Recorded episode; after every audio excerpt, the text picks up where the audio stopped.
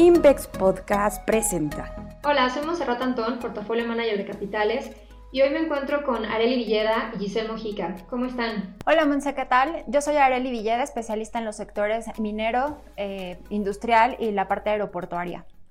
Y yo soy Giselle Mojica, especialista del sector consumo. Y pues es un gusto nuevamente reunirnos en este foro, teníamos tiempo sin grabar juntas y hoy nos reunimos para hablar del Mundial de Fútbol que está por comenzar en unos días y parecería que nos equivocamos de foro, porque normalmente utilizamos este espacio para platicar de temas financieros y de mercado. Pero no, la realidad es que este evento tiene implicaciones en muchos campos y uno de ellos es justamente en los resultados financieros de algunas empresas. Y por eso buscamos en esta ocasión este espacio para platicar sobre los efectos financieros que podríamos ver en algunas de las emisoras listadas en nuestro mercado accionario. Y creo que el punto por el que podemos empezar es claramente por el sector consumo, en donde pues, se podrían esperar los mayores impactos o las empresas que puedan mostrar una mayor incidencia de este, de este evento. Entonces, ¿qué nos puedes platicar al, al respecto, Liz? Sí, Monse, pues mira, el Mundial sin duda impulsará las ventas de diversas empresas que cotizan en la Bolsa Mexicana de Valores. Y para ponernos en contexto, el Mundial se llevará a cabo durante nuestro invierno por única ocasión y en un horario de entre las 9 de la mañana y 1 de la tarde ya que eventualmente se realiza durante el verano. Aunado a ello, esperamos un impulso en los resultados del cuarto trimestre de empresas como Arca Continental, Bimbo, Cuervo, FEMSA, Gruma, COF, Soriana y Walmex. De manera desagregada, para FEMSA, principalmente la división proximidad, que representa cerca del 38% del consolidado, esperamos que el mundial incremente el consumo per cápita de categorías como cerveza, que representa alrededor de un high teen de las ventas, seguido por cigarros, bebidas en general y botanas además de que abarcará 18 días del mes de diciembre, mes que además se caracteriza por presentar un aumento en el volumen que asociamos a la temporada de fiestas navideñas. Asimismo, recordemos que en el 2019 Oxo llegó a un acuerdo con Grupo Modelo para ofrecer sus marcas en las tiendas de conveniencia, lo que a nuestro juicio también será favorable debido a un amplio portafolio de productos. Y por compartirles un dato, eh, según los cerveceros de México, la venta de cerveza representa cerca del 30% de los ingresos totales de más de 800.000 tienditas en México. Y respecto a las embotelladoras Arca Continental y COF, también esperamos un impulso en los volúmenes de refresco y botana, incluso en la categoría de leche para aquellos pues, que acompañan eh, los partidos desde su casa, ¿no? Eh, en cuanto a Cuervo, también estamos eh, esperando un aumento en los volúmenes de categorías como los ready to drinks, bebidas que han ganado gran relevancia en países como Estados Unidos y que en México cada vez toman un mejor posicionamiento entre los consumidores. También prevemos que el consumo de bebidas alcohólicas como tequila, whisky, ron, entre otros destilados, incremente durante los cuatro fines de semana que abarca el Mundial. Ahora, tomando en cuenta el horario de los partidos, podríamos esperar que los volúmenes de bimbo también reflejen un mayor aumento, ya que debido al teletrabajo los, los consumidores podrían acompañar sus desayunos con pan y café. Y finalmente, eh, quiero también platicar sobre Walmex y Soriana, donde esperamos mayores ventas en las categorías de botana, bebidas, confitería y golosina.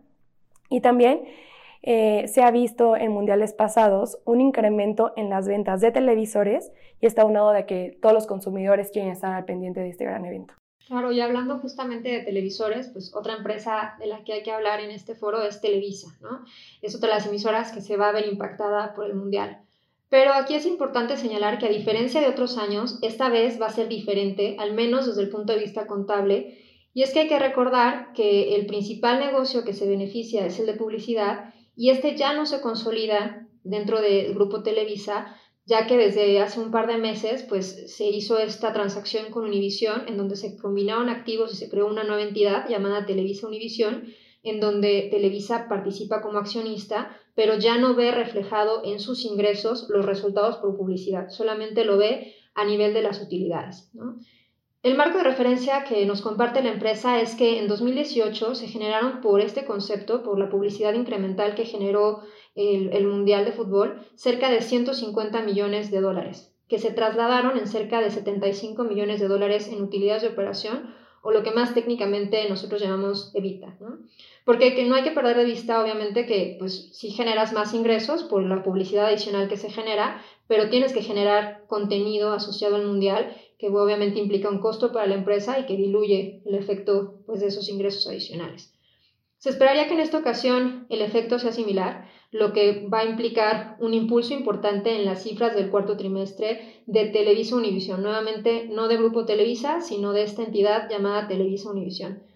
Y bueno, o sea, sin duda para la emisora mexicana pues se beneficia de un mejor entorno para los ingresos de publicidad, no solamente por el Mundial, sino por cualquier otro efecto que genere un impulso en esta partida que ha sido muy volátil en el pasado. Pero es importante reiterar que ahora se comparte este, este ingreso con su socio Univision. Entonces el mensaje al que quiero llegar es que sí hay valor por el Mundial en la parte de publicidad, pero que no esperemos ver que las ventas de Televisa crezcan, porque no va a ser así. El efecto no se va a ver a nivel de los ingresos, sino a través de las utilidades compartidas con Univision. La parte menos bonita para Televisa y que sí se va a ver en las cifras, porque sí se consolida este negocio, es el de Sky, en donde se vuelve un costo, incluso se puede volver un riesgo para la compañía. ¿Por qué, ¿Por qué menciono que un riesgo?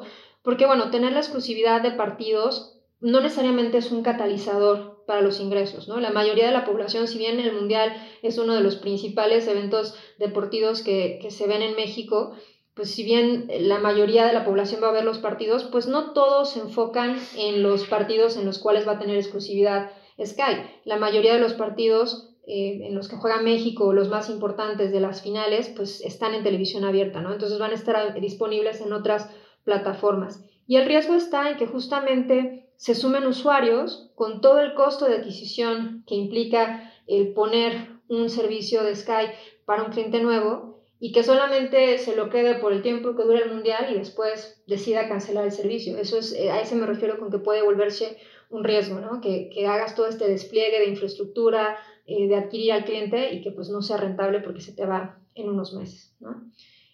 Y Are, tú que nos podrías platicar ahora de, otro sector que también puede verse impactado, como es el sector aeroportuario del que tú eres experta. Justo, a los sectores y empresas que ya mencionabas eh, o que ya se mencionaron, me gustaría agregar el sector aeroportuario. En este sector lo que nosotros estamos esperando es que el efecto se observe en los ingresos tanto aeroportuarios como en los no aeroportuarios. Estos últimos, aquellos que se obtienen de las operaciones comerciales por un mayor tráfico de pasajeros. Y es que me gustaría poner en contexto que si bien no existe un vuelo directo desde nuestro país a Qatar, los aficionados mexicanos deben volar desde terminales internacionales con vuelos a destinos como Madrid, o París, que serían eh, la parte, o sea, que serían el, lugar donde de allí podrían viajar o llegar hasta Qatar. Entre las terminales con estos vuelos se encuentran la Ciudad de México, Cancún, Guadalajara y Monterrey. Entonces, en este sentido, implicaría que el efecto lo estaríamos observando en los tres grupos aeroportuarios, Azur, Gap y OMA.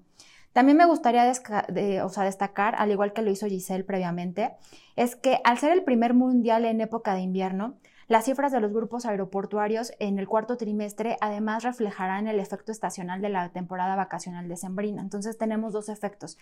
El estacional, que normalmente se observa, y en este caso el impulso por eh, la celebración del Mundial. Un dato curioso y que me pareció relevante es que, de acuerdo con la FIFA, se espera que aproximadamente 91 mil aficionados mexicanos lleguen al país asiático. Esto convertiría a México en la quinta afición por número de asistentes detrás del anfitrión y de otros, y de otros países como Estados Unidos e Inglaterra. México no puede faltar a esta justa, ¿no?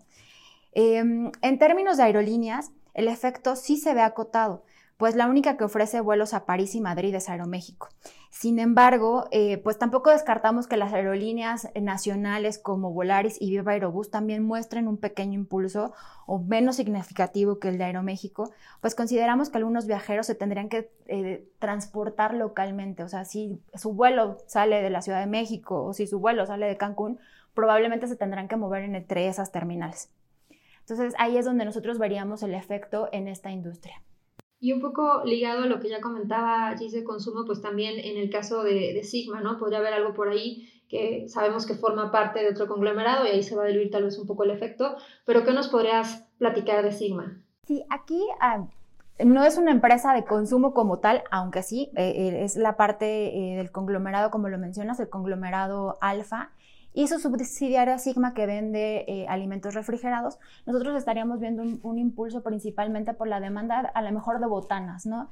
Como lo mencionaba también Giselle, el tema de los horarios van a hacer una diferencia entre qué, preferencias del consumidor se, se tiene. En Europa al ser por la tarde, nosotros esperaríamos que tal vez Sigma refleje este efecto eh, de la mayor demanda por productos como, los, como las carnes frías. Entonces, también sería otra de las empresas que nosotros veríamos beneficiada por la celebración de este, de este evento deportivo.